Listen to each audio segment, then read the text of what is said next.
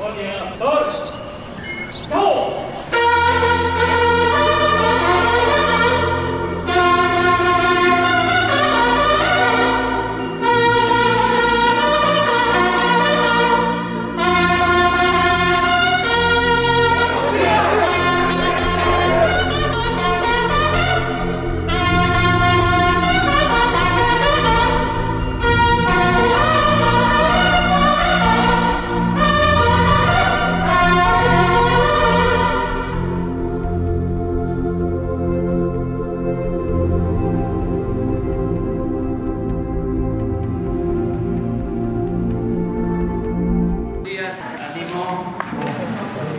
día de hoy vamos a ser testigos de la firma del contrato para la adquisición de los trenes y vagones del tren Maya. Nos van a informar tanto eh, los representantes de las empresas como Rogelio Jiménez Pons. Nos acompañan los eh, embajadores de Francia y también el ciudadano embajador de Canadá, porque las empresas que obtuvieron el contrato son de Canadá, de Francia y eh, lo más destacado es que los trenes se van a construir en México, nuestro país, que las dos empresas tienen eh, plantas en nuestro país, de modo que eh, se van a generar muchos empleos, de manera especial en Ciudad Sagún, en Hidalgo. Recuerdo que cuando fui jefe de gobierno compramos en ese entonces 40 trenes con 400 vagones y fue Bombardier, la empresa, que los construyó en Ciudad Sagún. Y ahora, de nuevo, me da mucho gusto el que los trenes para Tren Maya se van a fabricar en Ciudad Sagún, en plantas México, y esto va a crear empleos en nuestro país. Es una inversión de alrededor de 36 mil millones de pesos. Estamos muy contentos porque además son empresas serias, responsables, y estoy seguro que van a cumplir haciendo trenes de calidad, modernos, que eh, se va a cumplir con eh, presupuesto estimado, que no van a haber ampliación y que se va a cumplir en el tiempo, que es todo un desafío porque estamos tener los trenes para el 2023, empezar a tener los trenes en el 23, porque el tren Maya tiene que empezar a finales del 2023 las operaciones. Ya no nos va a quedar mucho tiempo para finales de septiembre del 24 que concluye mi periodo, si así lo dispone la ciencia, el creador y el pueblo, porque vamos, entre otras cosas, a un referéndum, a una consulta para la revocación del mandato el año próximo. Entonces, todo eso está por medio, pero si las cosas salen pues es hasta septiembre del 24. Entonces ya para entonces estaría en operación Tren Maya. Eso es lo que se va a informar día de hoy y le damos eh, la palabra a Rogelio Jiménez. Gracias, presidente. Eh, buenos días. Este, pues como mencionó el señor presidente, hoy, día 9 de junio, es la fecha planteada para la firma del contrato como resultado de esta licitación. Esta licitación que ustedes saben, ya se señaló, una licitación importante por un monto de 36.560 millones. Este monto hay que señalar quedó abajo de lo que se había programado, que era alrededor de 40 mil millones. Las ofertas fueron muy sustanciosas, concursaron dos consorcios. El primero que el, ganador, que es Alstom Bombardier, con dos empresas, eh, un español y una mexicana, ASBI, que eh, harán todo lo que son las obras civiles. Y CAF, que fue el otro grupo, el otro consorcio, que hizo una muy fuerte oferta, quedaron en la parte técnica muy cercanos, pero finalmente se decidió, se decidió por, este, por este consorcio, por lo que una cosa que es fundamental. Habíamos pedido un mínimo de un 65% de grado de integración, esto es la cantidad de elementos que componen los trenes que fueran de hechura nacional. Y en el caso del otro competidor fue abajo de este porcentaje, llegó apenas a 60, sin embargo el grupo ganador llegó hasta el 72% de grado de integración. Y esto es fundamental porque esto es empleo para los mexicanos y esto es parte determinante por la cual se tomó esta decisión, independientemente que el, el monto ofrecido era 890 millones menor y también los tiempos de entrega. Estamos esperando el consorcio que a partir del primer trimestre empezamos a tener las primeras locomotoras para las primeras pruebas y como ya lo señaló el señor presidente, estamos obligados a tener la, la primera operación en diciembre del 2023. Eh, yo quisiera presentarles aquí a nuestros invitados. Eh, ya como señaló el señor eh, presidente, tenemos a, a Jean-Pierre Asbadurian, espero pronunciarlo bien porque es, es, bastante difícil este, este apellido para mí, embajador de Francia en México. Al señor Graham C. Clark, embajador de Canadá en México. tenemos a Maite Ramos, que es la representante legal del consorcio, que, a Sandra Palacios, la directora comercial de Alstom Bombardier, y a Thierry Best, que, que es, viene director comercial de Alstom, que nos vino desde Francia. Entonces, no sé si, señor presidente, si usted vea conveniente, pasemos primero el video. Pasemos el video que eh, vea un poco sobre lo que es la planta, sobre esta empresa, lo que tiene montado en, en el estado de Hidalgo. Ciudad Sagún en el estado de Hidalgo, es uno de los sitios más emblemáticos de construcción de ferrocarriles en México. Del año 1998 al 2015, aquí se han construido más de 2.000 locomotoras. También es uno de los sitios de construcción más grandes del país, con 464.515 metros cuadrados. El sitio de la ciudad Sagún cuenta con una escuela de soldadura. Tiene cinco talleres y seis aulas para formar futuros soldadores que se desempeñarán en estas líneas de producción. El proceso de construcción inicia en los departamentos de ingeniería, diseño industrial y métodos, que definen los parámetros e instrucciones para el personal de producción. De ahí, el equipo de partes primarias comienza la fabricación de ensambles menores.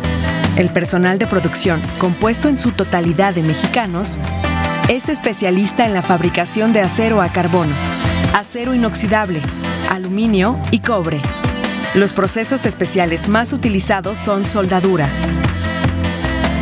enderezado, tratamiento superficial, pintura, pegado, torque, hook bolting, remachado y crimpado. El área de trucks produce las estructuras para las ruedas y posteriormente se fabrican bogies para cada carro. El Centro de Maquinados Especiales realiza una variedad de operaciones mecanizadas con alta precisión, alta calidad y alto acabado superficial. En las líneas 4 y 5, los especialistas producen los ensambles más grandes como cabinas para trenes ligeros. El montaje final es cuando se completa el montaje eléctrico así como grandes subconjuntos metálicos. Después, se realizan las pruebas estáticas y las pruebas dinámicas. El laboratorio de calidad calibra y prueba todos los equipos de medición que se utilizan en el sitio. El tren Maya está en manos de expertos.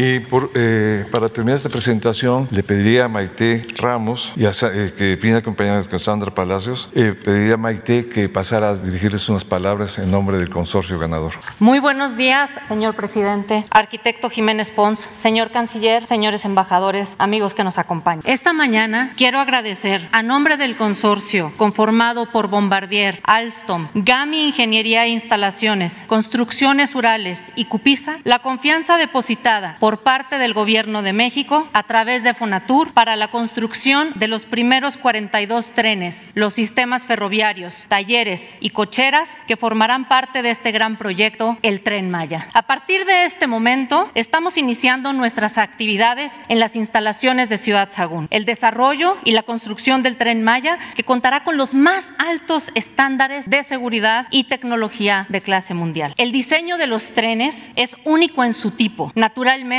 es un tren para México hecho en México. El eje del diseño conceptual de los trenes que formarán parte del tren Maya es la majestuosidad del jaguar como elemento endémico de la región. Destacan los colores y texturas del arte regional cuyos trazos y diseños inspiraron los conceptos visuales de los trenes. Simbal, que en maya significa caminar. Es el tren de servicio regular que permitirá disfrutar de un viaje con grandes ventanas panorámicas. El tren Janal, que significa comer, contendrá tendrá espacios cómodos destinados a disfrutar la gastronomía regional y el patal que significa permanecer o quedarse. Será el tren para largas distancias y contará con cómodos camarotes diurnos y nocturnos que harán que los viajes sean una experiencia única. Los tres diseños ofrecerán seguridad, tecnología, comodidad y sobre todo conectarán a familias, pueblos y tradiciones. El tren Maya que transportará pasajeros, habitantes de la zona y turistas, trae consigo 4 mil empleos directos y casi 7.500 empleos indirectos. Con el tren Maya se activará la economía no solo de los cinco estados del sureste en donde correrá el tren, sino de todos los estados de la República en donde tenemos operaciones. Hidalgo, Estado de México, Ciudad de México, Jalisco, Veracruz, Puebla, Nuevo León, Chihuahua, entre otros. Nuestra propuesta es un tren moderno que ayude al desarrollo social y económico del sureste y de todo el país. Un tren que desarrolle la mayor cadena de suministro ferroviaria con proveedores, como bien lo comentaba el arquitecto Jiménez Pons, nacionales, que son esenciales para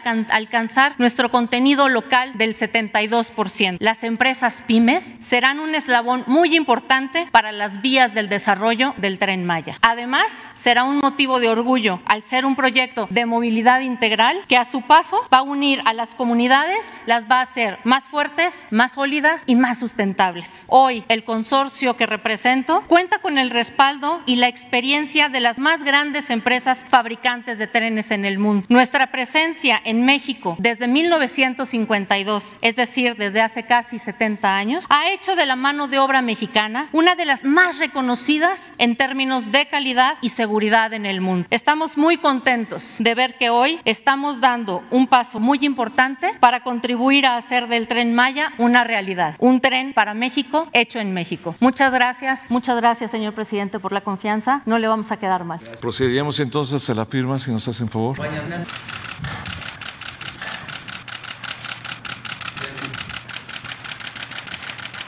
Pues este es un acto muy importante, trascendente, porque ya se van a obtener los trenes, como aquí se ha dicho, son de tres tipos, tren para carga, trenes para pasajeros de la región, que se contempla, eh, se cobre un pasaje módico y un tren dedicado al turismo, porque no eh, hay que perder de vista que los mil kilómetros, mil quinientos kilómetros del tren Maya, de recorrido del tren Maya, comprenden toda la región arqueológica, cultural, artística más importante del país y de México. Son las zonas arqueológicas, las antiguas ciudades mayas, que eh, no tienen eh, referencia, comparación con otras zonas arqueológicas en el mundo. Con todo respeto, acabamos de estar en Calakmul y es un paraíso porque es naturaleza, es trópico, es flora, es fauna nativa, pero abundante. Son kilómetros y kilómetros de monte alto, de selva, son pavos reales, venados,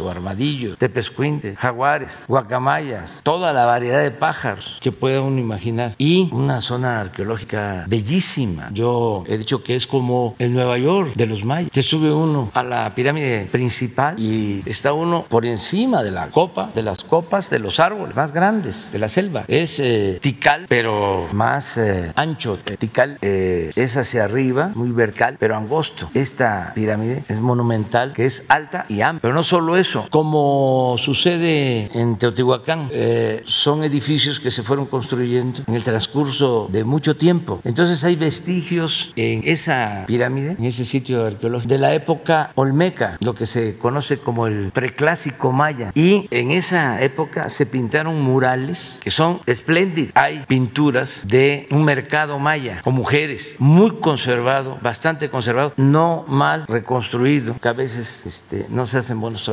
Pero este mural data de 400 años antes de Cristo, antes de nuestra era. Estamos hablando de 2400 años en la selva, en la región maya. Bueno, todo eso es lo que van a poder este, disfrutar mexicanos y extranjeros. Nuestra grandeza. Entonces no es nada más el tren, es el que podamos exponer al mundo una de las regiones más interesantes en lo cultural, en, en lo artístico del planeta. Entonces, por eso es un importante decir, ya tenemos los trenes, ya vamos avanzando en los terraplenes, ya se compraron los rieles, ya están llegando los rieles, las empresas que están a cargo de los tramos de construcción están avanzando, están cumpliendo. Y no dejo de eh, convocarlos, llamarlos para que no nos atrasemos, sobre todo que aprovechemos lo que nos falta de temporada de seca, porque ya vienen las lluvias y eso sí interrumpe trabajo, sobre todo cuando se están haciendo los terraplenes. Y llueve mucho en el sureste. Entonces, avanzar, eh, abrir tramos eh, para que podamos concluir la obra. Entonces nos tiene muy contentos el que podamos anunciarles que ya se firma este contrato. Hablaba de que son alrededor de 36 mil millones, van a generarse muchos empleos. No solo es eh, Tabasco, Chiapas, Campeche, Yucatán, Quintana Roo, sino como aquí se dijo, se generan empleos en donde están las plantas.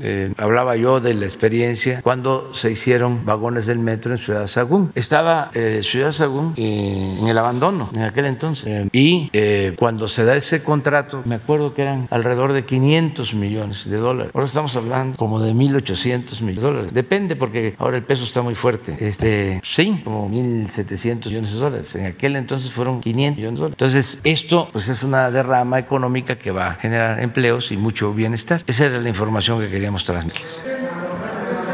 A ver, los dos y luego cuatro, luego tú. Buen día, señor presidente. Carlos Guzmán de Noticias. Pues es muy importante este tema. Todo medio de comunicación, toda carretera trae progreso, aunque algunos digan que no. Por principio de cuentas, eh, sí me gustaría que nos precisara un poco el tema de este conjunto que se va a buscar hacer. Está por aquí el señor Jiménez Pons. Eh, ya se está capacitando a la gente que va a dar el recorrido turístico eh, a los extranjeros, cuántos van a ser. En el caso del tema de, de los trenes, la cuestión ecológica que alegaban muchos, si se contempla la tecnología ecológica, de que no haya mucho ruido. Se hablaba mucho del tema de los animales, de la flora que hay ahí y la fauna también. Eh, regularmente los trenes ya modernos son poco ruidosos o no ruidosos. y en el eh, tercer tema sí me gustaría que alguien de Alstom, bueno, pasaban por ahí los nombres de las personas que están aquí con usted, que nos precisara estos dos temas y también en el tema de la concesión del tipo de trenes, cómo va a ser, ya lo mostraba en algunos videos hace algunas semanas. Sí, responde. Eh, sí, entre los planteamientos que me hace, las preguntas, por ejemplo, la, hay que ver los trenes en la parte ambiental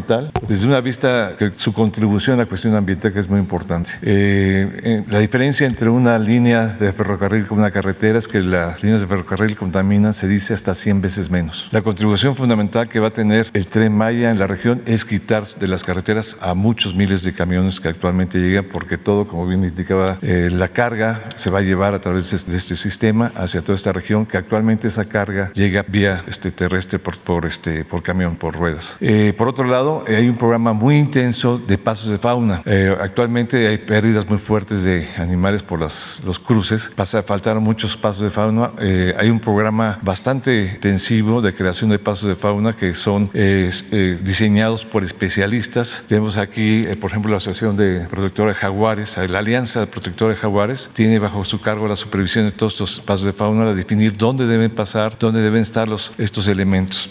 Y yo creo que también hay un programa que estamos realizando con la Semarnat de tener todas las medidas de mitigación. Estamos buscando inclusive ampliar las zonas eh, de la reserva de la, de la biosfera Calakmul como una de las medidas de mitigación general. Eso lo estamos trabajando con la ingeniera María Olisa Albores y hemos apoyado ya algunas zonas en específico como, como el Custal, es la zona de la reserva natural que está al sur de Mérida, que nosotros hicimos una aportación importante tanto en la adquisición de una parte de la reserva como para que nos permitieran el paso en la parte norte donde están los, las vías de las líneas de alta tensión.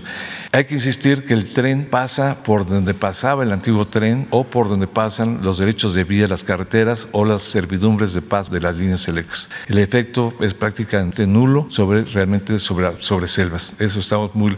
Aunque pasamos enfrente, por ejemplo, en el caso de Siancán, pasamos por la carretera, del otro lado de la carretera se puede decir. Entonces siempre tendremos, eh, estamos obligados a pasar donde no afectemos a las selvas existentes. Aprovechando que está en el uso de la palabra, bueno, reiterar el tema de este conjunto de personas que van a tener al turismo. Ya decía el señor presidente, hay mucha historia, hay, hay prácticamente una riqueza histórica de las, eh, de las más grandes del mundo en esta zona. Se contempla por parte de, de Fonatur, por parte de ustedes, el tener eh, gente, un grupo que ya se esté capacitando para esto. Sí, bueno, ese es un proyecto de la nación. Tenemos un, un comité intersecretarial donde están reflejadas todas las, todas las entidades del Estado, todas las secretarías y ya estamos encima ya de trabajos muy específicos específicos de capacitación. Hay un convenio, tenemos unos operadores sombra, unas empresas que nos están apoyando, que es la empresa del gobierno alemán operador, que es Deutsche Bahn, así como Renfe, que son operadores sombra, con los cuales ellos firmaron un convenio de capacitación con Conalep. ¿Cuántos van a hacer? ¿Perdón? ¿Cuántos van a hacer? Eh, ¿Los convenios? No, las personas que van a... No sé exactamente, pero es un programa amplio porque se tiene que estructurar sobre todas las necesidades que va a haber de operación futura. Entonces el operador sombra nos dicta más o menos los lineamientos.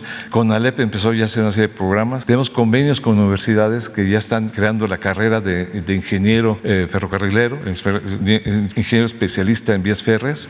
Hay todo un planteamiento en la parte de eh, arqueología que es muy importante. Eh, se puede decir que el, impulso actual, lo que ha significado la presencia de una gran cantidad de arqueólogos en los trabajos de, protección y rescate arqueológico es fundamental. Con decirles que tan solo en el tramo 3, que es uno de los tramos más pequeños de 157 kilómetros, eh, se han encontrado más de 5.000 hallazgos y todos se han este, preservado. Eso también ha sido muy importante porque este acompañamiento que nos hace el Instituto Nacional de Antropología e Historia, pues evidentemente estamos en un territorio sumamente rico.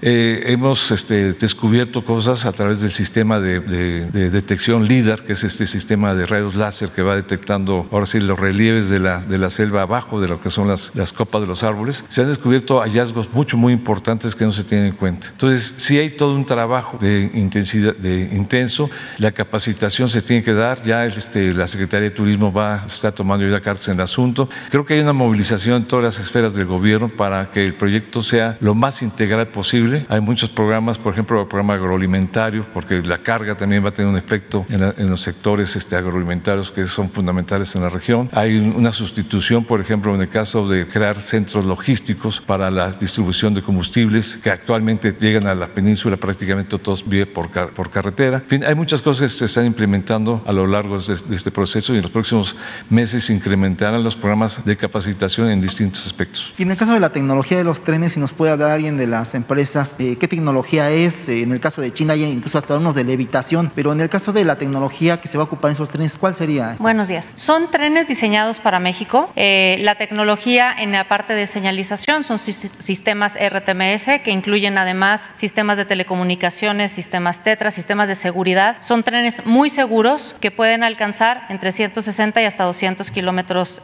por hora. Eh, tienen todo un tema de protección, cumplen con todas las normas para temas de colisión, para cualquier, evitar cualquier tipo de, accidente eh, y si lo hubiera para proteger en todo momento a los pasajeros. Con los sistemas no lo, no lo debería de haber. Y el diseño es un diseño hecho y pensado para México, con los más altos estándares de calidad y obviamente con toda la tecnología eh, del consorcio de ambas empresas. Algo muy importante es que el tren es un tren que incluye la tecnología tanto en la parte del tren como en señalización de ambas empresas, tanto de Alstom como de Bombardier, en todo momento buscando privilegiar los elementos de construcción en el país. Gracias. porque es, eh, se decidió también eh, que estos trenes puedan ser eh, movidos por energía eléctrica, no solo por diésel, para que no haya nada de contaminación. En cuanto a las afectaciones, fue muy importante lo que de nuevo se aclara de que el tren va por la antigua vía que se construyó a mediados del siglo pasado. Es el ferrocarril del sureste. Esto de Palenque a Valladolid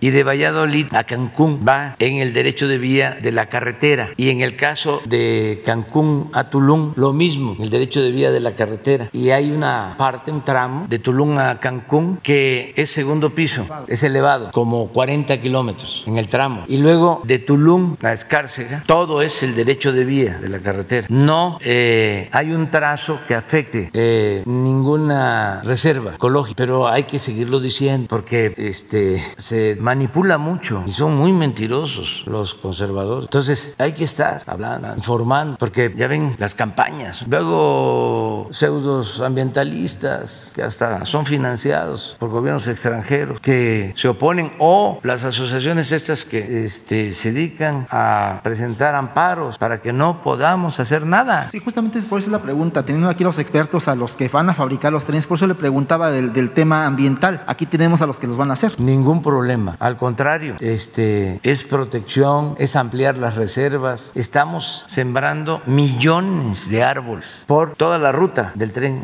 Estamos sembrando alrededor de 100 mil hectáreas de árboles. Acuérdense que se está aplicando en México el programa de reforestación más importante del mundo, el Sembrando Vida. Hay más de 400 mil campesinos, sembradores, cultivando un millón de hectáreas con árboles frutales, maderables. Es una inversión de 1.300 millones de dólares al año. Es mucho más que la inversión de los trenes, porque estamos hablando aquí de 1.600 millones de dólares o 1.800 millones de dólares, pero en dos años. Y el Sembrando Vida es una inversión de 1.300 millones millones de dólares por año. ¿Cuándo en la historia de México un gobierno había destinado tantos recursos para la reforestación y la protección del medio ambiente? Sin embargo, como aturden tanto, sobre todo aquí en la capital, con la guerra sucia, yo tengo que estarle contestando a Jesús Ernesto, a mi hijo. Oye, papá, ¿y por qué el tren Maya iba a destruir la selva? Ya le tengo que explicar. Es lo que hablábamos de cuando la guerra sucia del 2006, que nos reclamaban en Yucatán o en Baja California, acerca del plantón que se hizo para que la gente protestara sin violencia y no este, dicen desgracias. Entonces me reclamaban allá. Bueno, ¿y qué les afectó a usted? No, pero eran los medios. O ahora, el lamentable accidente que nos causa mucho dolor de el tren de Tláhuac. Resulta que los afectados, los que viajan en el tren, en el metro, Tláhuac, Iztapalapa, ahí con todo el dolor y también con la protesta, pues deciden este, seguir apoyando la transformación. Pero donde no viajan en metro, o los que no viajan en metro, votaron en contra por la manipulación que se llevó a cabo a través de los medios de este lamentable accidente, de esta desgracia. Aprovecho para decirle a los pobladores de Tláhuac y de Iztapalapa que pues ellos requieren el servicio de transporte. Que voy a tener esta semana una reunión con la jefa de gobierno porque el gobierno federal va a ayudar para resolver el problema. Nada más estamos esperando el dictamen este, y lo más pronto posible que fin de año, empiece a funcionar la línea, reparar lo que se tenga que reparar, resolver el problema para que todos los que usan este sistema de transporte se beneficien. Esto independientemente de las investigaciones judiciales, pero es ya eh, manos al lazo, este, resolver el problema. A nuestros adversarios pues no les va a gustar nada, pero nosotros tenemos que estar pensando en el pueblo, siempre en la gente. Entonces aprovecho también para informarlo, este, porque fue parte de la guerra sucia. Acuérdense de las llamadas que presentamos ayer, como hablaban de eso, este, miles, millones de llamadas a las casas. Y es una actitud muy inmoral, falta de ética en los medios de acción convencional. No en todos, desde luego, no se puede generalizar. Pero les hablaba de cómo si va uno en el carro y va uno escuchando un programa de radio, es ataque al gobierno. Le cambia y lo mismo, y le cambia y lo mismo. Y las televisoras igual, y los periódicos todos. Nunca desde Madero se atacaba más, se ha atacado más a un presidente como ahora. Por eso también estoy muy contento. Ya este, hasta le podría seguir la recomendación a Salinas, que cuando eh, gana el presidente Peña, la alianza amplia del bloque conservador, del supremo poder conservador, eh, como a los dos, tres días, cuatro días, entrevistan a Salinas y dice, tengo que hacer una cirugía plástica para que se me quite esta risa. Pues estaba feliz. Yo no puedo decir eso, pero estamos muy contentos porque se unieron todos, bellísimas personas, finísimas personas, toda la maleantada, la delincuencia de cuello blanco, traficantes de influencia, políticos corruptos, todos, todos, todos, todos, medios vendidos, alquilados, todos. Y el pueblo dijo, no, seguimos con la transformación. Como esto todavía no se han entendido bien, que es tanta la manipulación, que es fascistoide, manejo de los medios. Acuérdense de lo de Goebbels, ministro de propaganda de Hitler, que decía una mentira que se repite muchas veces, puede convertirse en verdad. Entonces, todavía se habla de que nos frenaron, de que no vamos a tener la mayoría en el Congreso, que nos fue re mal. Fíjense lo mal que nos fue, que hubieron elecciones de gobernador en 15 estados y el movimiento al que pertenezco, el movimiento de la transformación, triunfó en 11. Nos fue re mal. Entonces, voy a tener que volver, ni modo, si no hay objetividad, voy a tener que seguir informando, porque a veces hasta ciudadanos más despiertos se desmoralizan porque es tanto el bombardeo, entonces vamos a tener que volver a informar. Así estuvo y ofrezco disculpas, así lo quiso el pueblo. Morena, coalición, juntos, hagamos historia. Baja California, Baja California Sur, Sonora, Sinaloa, Nayarit, Colima, Michoacán, el Pacífico. O sea, le voy a pedir permiso a Ricardo Anaya para que yo me tome una nada, una caguama pacífica, todo con moderación. Luego, Guerrero. También es interesante el fenómeno de Guerrero. Toda una campaña en de Félix Salgado, sin pruebas, echada a andar por el conservadurismo. Muchos hombres, mujeres confundidos, queriendo este, descarrilarnos en Guerrero. Bueno, hasta la autoridad electoral y la opinión de los guerrerenses es otra. Pero estoy seguro que esa campaña sí impactó aquí, en la Ciudad de México, en las clases medias, porque aquí se recibe pues todo el bombardeo. O sea, es este, hasta para pedir la protección de la Comisión Nacional de Derechos Humanos por todo lo tóxico por la cantidad abrumadora de mentiras de los medios convencionales, con honrosas excepciones. Pero sí impactó. Es el tren en el resultado de la ciudad. Lo de Guerrero, seguramente lo del tren Maya, la supuesta destrucción de la selva, etcétera, etcétera. Porque aquí están todos los medios eh, convencionales, lo que queda del antiguo régimen. Si no existieran las benditas redes sociales, no se podría. Luego, Tlaxcala, Zacatecas, bueno, 11, 11 de 15. Este, fíjense qué mal nos fue que se gobernaba de los 15, uno, Baja California, uno, y ahora son 10 más. San Luis Potosí, el verde, PAN y la coalición, en el caso de PRI-PAN, Chihuahua. ¿Se acuerdan del el enfrentamiento político del PRI y del PAN en Chihuahua, cuando Barrios? Miren en qué terminó. Luego, eh, solo Querétaro, PAN, pero en total dos. Y Movimiento Ciudadano en Nuevo León triunfa. Así está. Si a estos 11 se agregan los que ya se gobernaban, que son siete, pero quitamos Baja California, quedan así 17. Y hay que recordar que son 32 entidades. Entonces son 17. 8 PAN y la coalición, 4 PRI, 1 Verde y 2 Movimientos Ciudadanos. Ahora vamos al Congreso. Lo mismo. En 20 años no había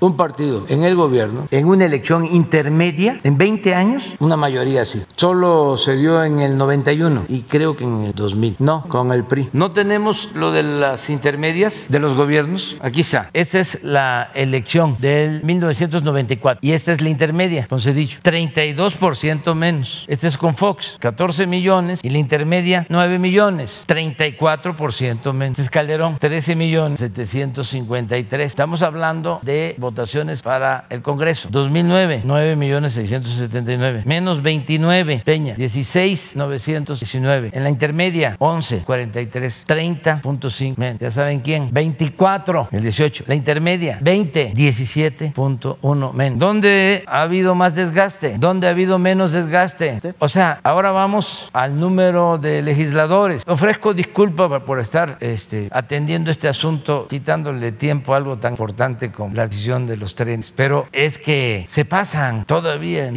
y en otros medios, ya ni digo reforma, todo el periódico conservador, los que leen los fifís, que la verdad, ahí no podemos, ya es, sigan su camino y son libres, son libres, la libertad por encima de... Pero miren, esto es lo que sucedió. Morena, 121, así de 300, de mayoría, 300, más pluris, 77, 198, 39.6. Los partidos aliados, PT, 32, más 7, son los estimados, 39. Otro partido aliado, 31, más 12, 43. Con esto se tiene mayoría simple, dicen mayoría absoluta. Pero con esto, hasta aquí, ni siquiera es Morena, PT y la mitad del verde, 51. ¿Qué se logra con el 51 por, en la Cámara? Que se apruebe el presupuesto, que es la facultad más importante porque es facultad exclusiva de la Cámara de Diputados, la aprobación del presupuesto. ¿Qué es lo que más nos importa? Se quedaron con las ganas opositores. La presidente? aprobación del presupuesto. ¿Por qué? Porque es el instrumento que se tiene para impulsar el desarrollo. Entonces, no querían los conservadores que lográramos esto, porque tampoco lo lograban en las pasadas legislaturas. ¿Y qué se creó? El sistema de moches. Para que aprobaran el presupuesto, había que darles dinero a los legisladores de los llamados partidos de oposición. Entonces, el presupuesto ya no era un instrumento para el desarrollo y para el bienestar del pueblo, sino era un instrumento para cooptar y obtener reformas, como quedó de manifiesto en la aprobación de la llamada reforma energética, que sobornaron a legisladores. Y esto dicho por el anterior director de Pemex, que está como testigo protegido de la Fiscalía General de la República. Entonces, imagínense lo que nos evita. Pero no solo esto, cuando se hizo la reforma al artículo cuarto de la Constitución, ahí ya no es suficiente la mayoría simple, el 50 más 1, absoluta. Se necesita mayoría calificada, dos terceras partes. Nunca hemos tenido mayoría calificada, para aclarar. Entonces, sí hay que hacer acuerdos con otros partidos para tener la mayoría calificada. Nosotros vamos a estar muy cerca de tener, pero de todas maneras se va a requerir una negociación. ¿Para qué es la mayoría calificada? Para reformar la Constitución. No se puede reformar la Constitución si no se tienen las dos terceras partes de la Cámara. Entonces, nosotros sin tener mayoría calificada en esta legislatura, logramos llevar a cabo reformas constitucionales porque hicimos acuerdos. Por ejemplo, se acordó con el PRI en esta legislatura la reforma al artículo cuarto de la Constitución. ¿Para qué? Para que las pensiones a los adultos mayores se elevaran a rango constitucional. ¿Saben ustedes quiénes se opusieron? Todos ellos. Votaron en contra de las pensiones a los adultos mayores. Votaron en contra de las pensiones a niñas y niños pobres con discapacidad, votaron en contra de las becas para estudiantes de familias pobres, votaron en contra de que la atención médica y los medicamentos fueran gratuitos. Entonces, ¿qué era lo que querían? Que estos dominaran con estos aliados y dar marcha atrás a todo el programa de apoyo a la gente, nada más que se quedaron con las ganas. Nosotros no eh, vamos a estar siempre buscando tener mayoría calificada, solo en reformas constitucionales, muy poquitas, porque ya las fundamentales ya las hicimos. Por ejemplo, la creación de la Guardia Nacional, esa reforma a la Constitución fue unánime, todos. Y no solo es eso, para una reforma a la Constitución, además de las dos terceras partes, estamos hablando del 66% de los diputados, y lo mismo en el Senado, además de eso se requiere tener la mayoría en las legislaturas locales. De 32 legislaturas se requiere tener 16 más 1. Bueno, ¿cuántas legislaturas locales tiene el movimiento? ¿En cuántos estados de los 32 es mayoría? Moreno, 18. Esa es la explicación que de nuevo vuelvo a hacer. Y también, si les acepto el desafío, por lo que a mí corresponde, para atender más la ciudad y atender más a los pobres de la ciudad, porque faltó más trabajo y más eh, información. Eh, fue mucho el bombardeo y la manipulación, y ojalá lo piensen, todos lo piensen Eh, bien. se- Segunda, se- rápidamente dos preguntas. Eh, con el tema electoral, el día de hoy el INE podría aprobar el uso de eh, unas electrónicas para lo que sigue, que es en el caso de eh, la consulta para buscar... Eso se, se va a ver en su momento, ¿no? Eso, pero ahora hay un proceso, creo que hoy se van a contar los votos en los distritos, no sé si es como antes, y los domingos, lo digo el domingo próximo, ya las estatales, y se entregan los certificados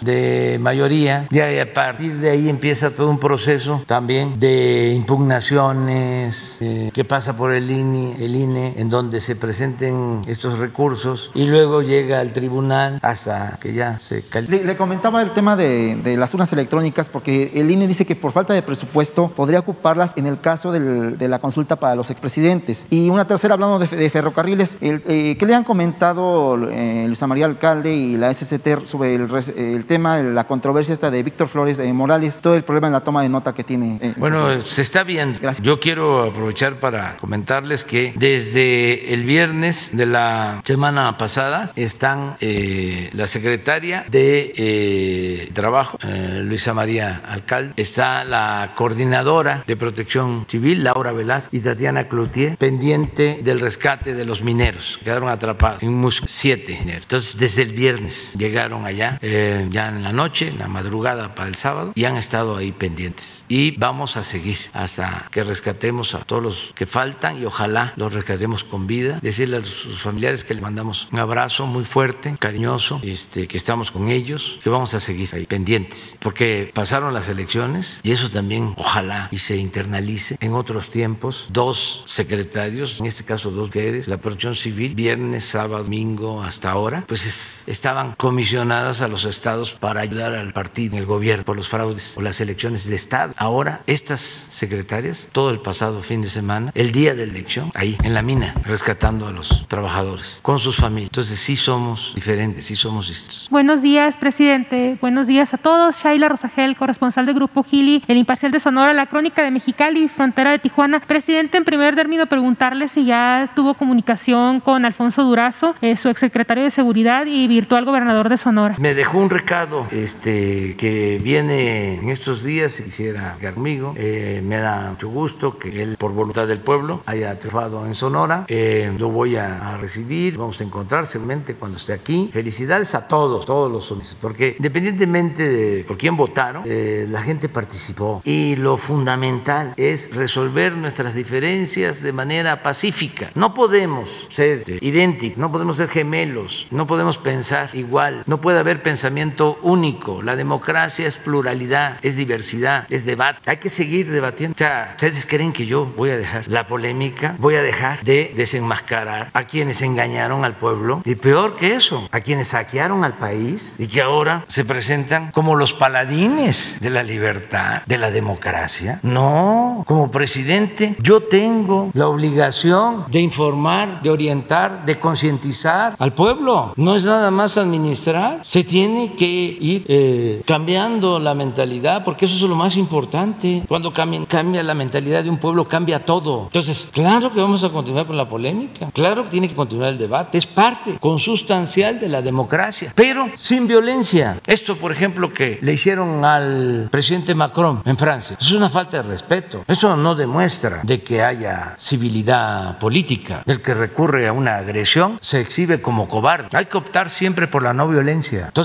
yo celebro que en Sonora y en todos lados la gente participó y votaron por el partido que les eh, dictaba su conciencia, por el partido que querían, como se hizo aquí en la Ciudad de México, como se hizo en todos lados. Pero eso es lo mejor de todo, no es quién gana. Aquí yo tengo que hablar de esto porque estaba de por medio el proyecto de nación. Imagínense. Además, por eso se agruparon. ¿Ustedes creen que se agruparon para ganar gobernaturas? Eso no les importó, no les interesaba. Se agruparon porque querían, lo además, quitarnos la mayoría en la Cámara de Diputados. ¿Para qué? Para continuar con el programa de beneficio a las minorías, para seguir con la corrupción, para seguir saqueando, para que no se le diera nada al pueblo, porque el pueblo está pobre, porque es flojo, porque no trabaja, porque esa es la mentalidad de los conservadores de antes y de ahora. No han cambiado. ¿Cómo estar repartiéndole dinero a los jóvenes? ¿Qué es eso? Estarle entregando becas a los niños.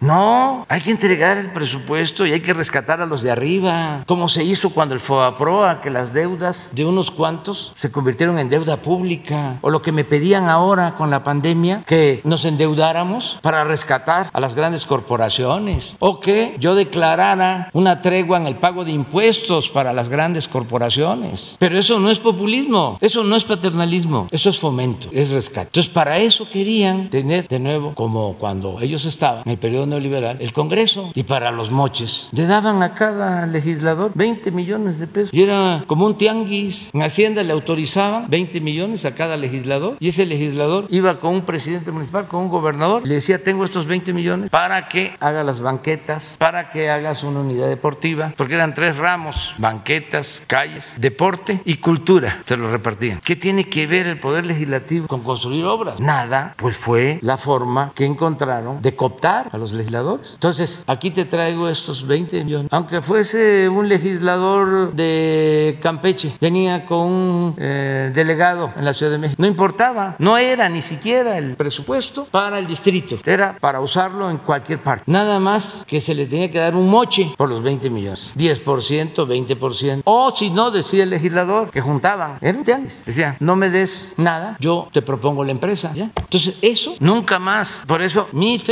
felicitaciones a la gente, porque dijeron, no, ya basta, la corrupción, el saqueo. Gracias, presidente. También preguntarle, antes de la elección usted comentó que tenía previsto eh, hacer una gira a Sonora, entonces preguntarle cuándo sería esta gira, qué temas vería, con, con quién, con quién eh, se reuniría y si esta gira cuando vaya a Sonora va a estar también eh, junto con la gira que anunció para Baja California, para la inauguración de, del hospital del, del IMSS. Sí, este, voy a ir en un mes porque tengo este fin de semana gira a la costa chica de Guerrero y a Oaxaca. Voy a evaluar programas sociales. De todas maneras, con mucho cuidado por la pandemia, no van a ser mítines, eh, pero sí vamos a evaluar la costa chica de Guerrero. Voy a empezar en Acapulco hasta Pinotepa, los límites de Guerrero con Oaxaca, luego Puerto Escondido, luego vamos a ver el camino Puerto Escondido-Oaxaca que se está construyendo, que es un camino muy importante. Ese camino nos va este, a ayudar mucho porque se van a cortar distancias. Vamos a, a poder llegar de Oaxaca a Costa, Los Escondido, una zona muy bella, en dos horas, dos horas y que ahora se hacen siete. Entonces estamos haciendo esa, esa carretera, voy a la supervisión y voy también a supervisar la de Oaxaca al Istmo. Luego tengo que ir a Veracruz y a Zacatecas. Voy a Veracruz porque vamos a resolver un problema de una carretera también que está interrumpida, faltan dos kilómetros, ya está terminado todo, para comunicar desde Jalapa hasta Tampico, cerca de Tampico, por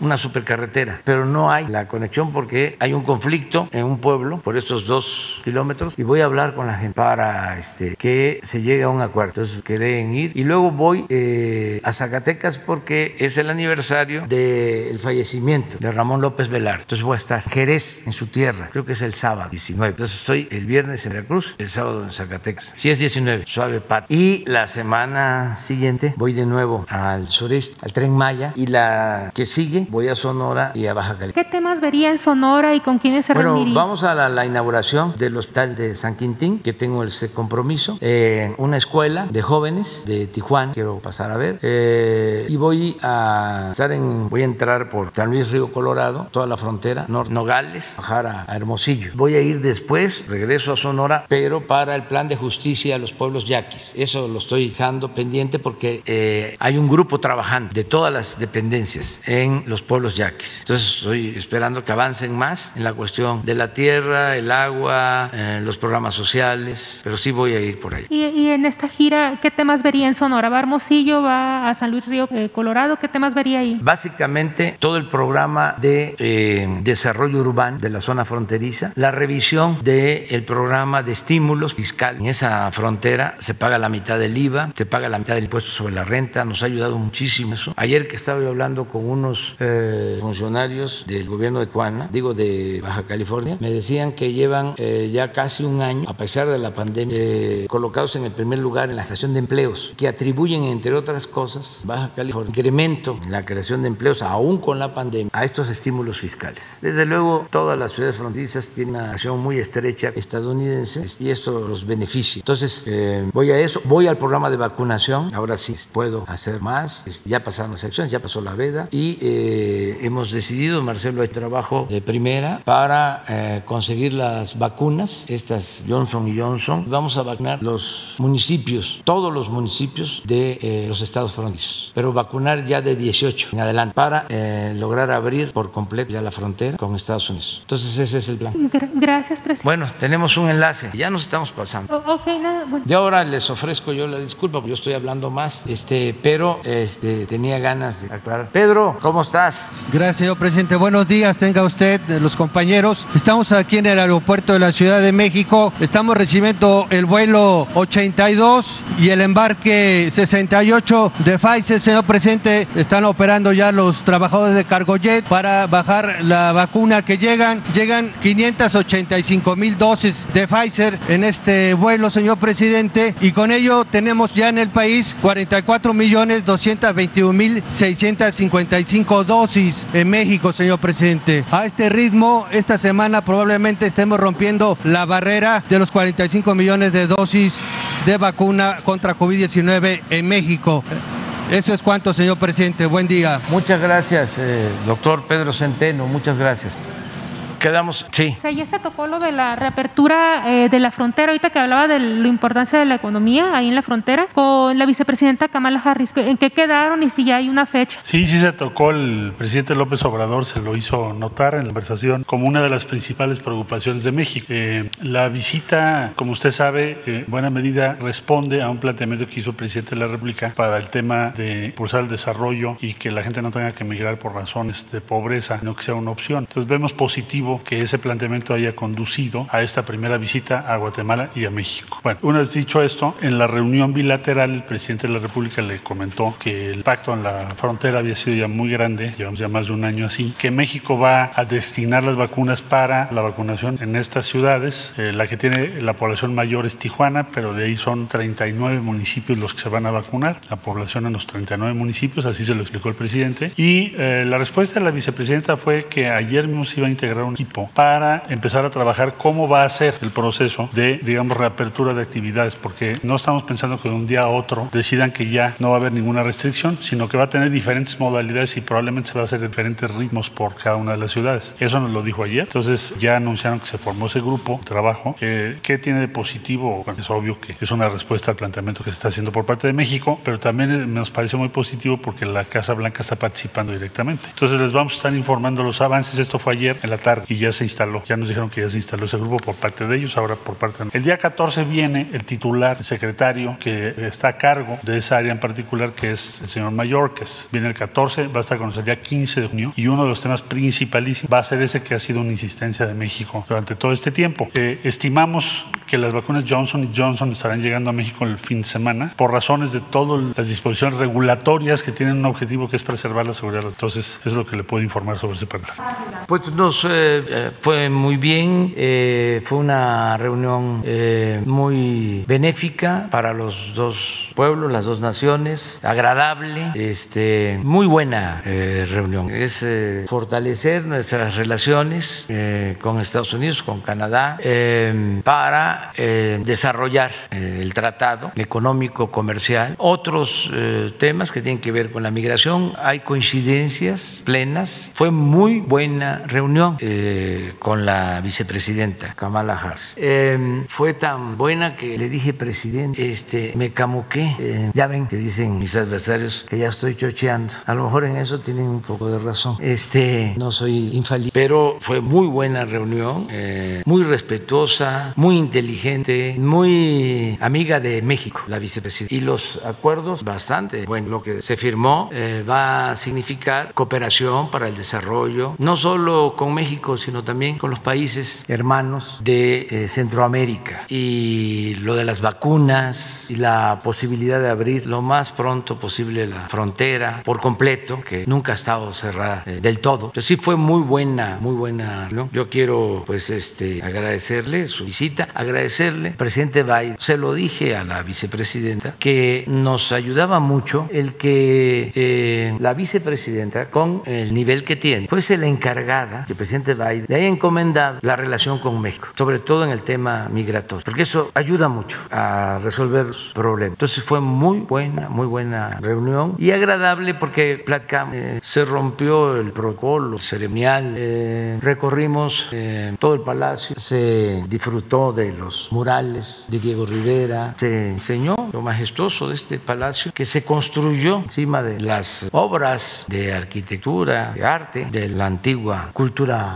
mexica, de lo que era Tenochtitlan, ficó este palacio que tiene cinco siglos, que fue palacio virreinal con toda una historia, dos veces quemado por el pueblo en el periodo de la colonia, reconstruido, luego tomado por los invasores estadounidenses, izaron aquí la bandera de Estados Unidos, una gran defensa, cuando nos quitaron más de la mitad de nuestro territorio, 1847, 1848, imagínense, Palacio Nacional izada la bandera. Luego pues fue Palacio Imperial, porque aquí estuvo Maximiliano Carlot, hay piezas de esa época, jarrones, lámparas de la época del imperio, pero aquí también despachó, murió presidente más grande de México, Benito Juárez García. Aquí trabajó, vía, y aquí murió este palacio. Fuimos a, ver todo. Eh, le mostré dónde detuvieron al apóstol de nuestra democracia, Francisco Madero. Ahí todavía en nuevo balazo de cuando la detención, de cómo lo tuvieron preso cinco días y de aquí lo sacaron y lo asesinaron cobardemente con un golpe de Estado. Le mostré la silla presidencial, que ya no es la misma, pero le platiqué de cómo Villa y Zapata habían entrado al palacio, estuvieron en la oficina y se sentó Villa en la silla presidencial. Zapata no quiso porque expresó de que estaba empujada. Le comenté que de todas maneras antes de que me sentara con mis amigos este, que tengo, este, hizo una limpia por si las moscas. Este, le platiqué algo también que fue muy interesante. Cuando visita el presidente Kennedy México, era presidente Adolfo López Mateos, un buen presidente. Eso no se lo dije, pero mi maestro de civismo, maestro Lara,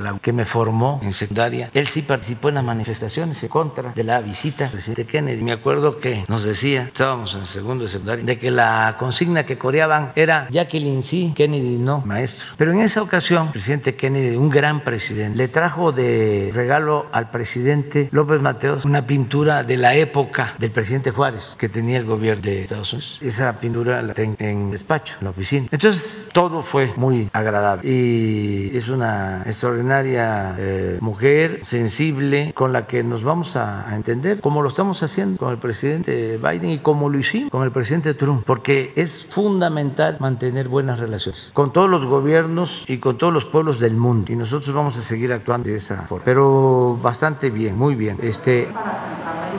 Sí, pero todavía no adelantemos eso. O sea, eh, se firmó un acuerdo en lo general, un memorándum eh, para trabajar de manera conjunta y también para que haya inversiones en Centroamérica y en sur de México, sur sureste de México. Y es muy buena la relación, muy buena. Nos vamos a este a, a ver mañana. Quedan pendientes ustedes, tú, tú, también, de favor, de favor. Y les ofrezco disculpa porque tenemos otra otra cosa. Solo decirles que mañana nos vemos aquí. Este, agradecerles agradecerle mucho los dos embajadores, embajador de Francia, eh, un saludo, abrazo eh, solidario al presidente Macron y al primer ministro de Canadá, este, porque hemos mantenido muy buenas relaciones con los dos. Y a las empresas, nuestro agradecimiento por la confianza. Estamos seguros de que eh, se va a cumplir, que vamos a tener trenes, como ya lo dije, de calidad, en precio, que se combino y en tiempo. Muchas gracias. Rogelio, muchas gracias. Nos vemos mañana, mañana.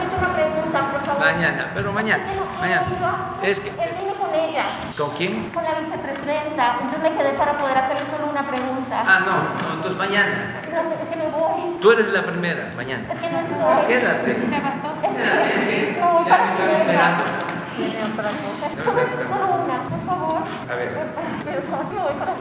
Sí. Gracias. Eh, Celia Mendoza de La Voz de América. Eh, presidente, ella habló acerca de los 130 millones de dólares para su reforma laboral. Usted lanzó ese proyecto en mayo del 2019. Eh, ¿Cómo espera que esto se articule en términos de colaboración, entrega de estos fondos y tratar de ayudar a que esto se avance? Y, y pues ella se reunió con miembros de sindicatos y, y mandó un mensaje muy fuerte acerca del apoyo que tiene la administración Biden para ese tema. ¿Y cómo usted ve que pueda ayudar con lo que ella dijo de causas fundamentales y ayudar también a los mexicanos que pues están buscando opciones? Es eh, eh, de parte de ella y del gobierno estadounidense eh, una prioridad el atender a los trabajadores. Me lo expresó. El Partido Demócrata en Estados Unidos tiene mucha vinculación con los sindicatos. Cuando se firmó el nuevo tratado, la mayoría de los legisladores del Partido Demócrata votaron a favor porque nosotros eh, ya teníamos eh, aprobada una reforma constitucional de carácter laboral muy avanzada que coincidía con lo que ellos pedían. Entonces ya se llegó a un acuerdo en esta materia y nosotros estamos trabajando para que se garanticen los derechos de los trabajadores tanto en Canadá, Estados Unidos y en México. Es parte del tratado. Es lo nuevo del tratado, entre otras cosas. Por ejemplo, el tratado anterior no incluía esto, lo laboral. Ahora sí. Ahora no puede una empresa de México, de Estados Unidos, de Canadá eh, meterse en la vida interna de los sindicatos. No pueden los líderes sindicales acordar nada que no se consulte con los trabajadores. Tienen que haber elecciones libres, limpias, democráticas en los sindicatos. Todo esto es parte del acuerdo. La política salarial. Nosotros tenemos que ir aumentando el salario porque no es posible que en Estados Unidos se pague 15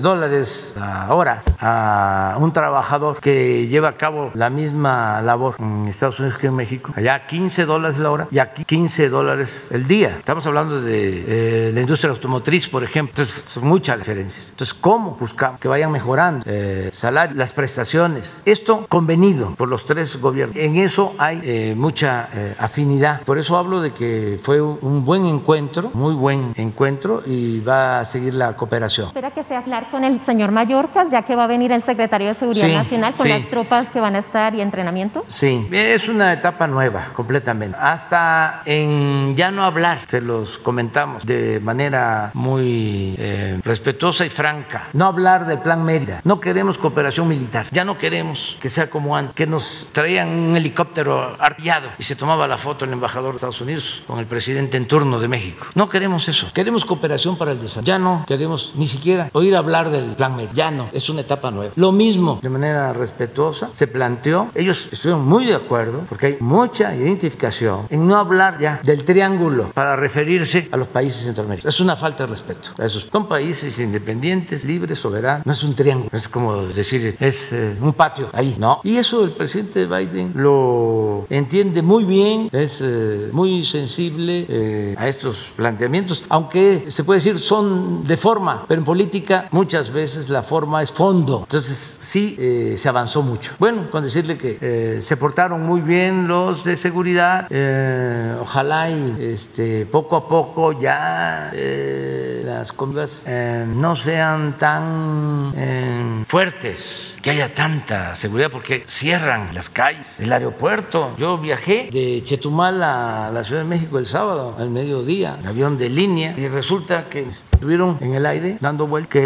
estaba saturado el aeropuerto. Me llamó la atención si estamos recuperándonos. Estaba yo alegre, ¿no? Porque pensé, qué bien, que ya estamos avanzando, que ya vamos avanzando, ya estamos como en el 85% de ocupación de aviones con relación a cuando comenzó la pandemia, sobre todo en eh, viajes eh, eh, internos. Pero no, era que llegaban unos aviones porque venía la vicepresidenta. Entonces, eso no. Pero ya estando aquí, los de seguridad se portaron muy bien, eh, los de protocolo, que les agradezco mucho, porque nos pasamos media hora, estábamos muy a gusto. Tuvo dos reuniones, parece que se fueron de la bilateral, 40 minutos, era una hora la bilateral, pero tuvieron, eh, según dijo los reportes de la, la Casa Blanca que usted tuvo, eh, un tiempo se salieron del protocolo 30 minutos y como 40 minutos después los dos solos. Así fue. ¿Y qué se dijeron ahí? ¿Fue el comentario? Ah, platicamos mucho, mucho. mucho. Bueno, ya. Gracias, gracias, le agradezco.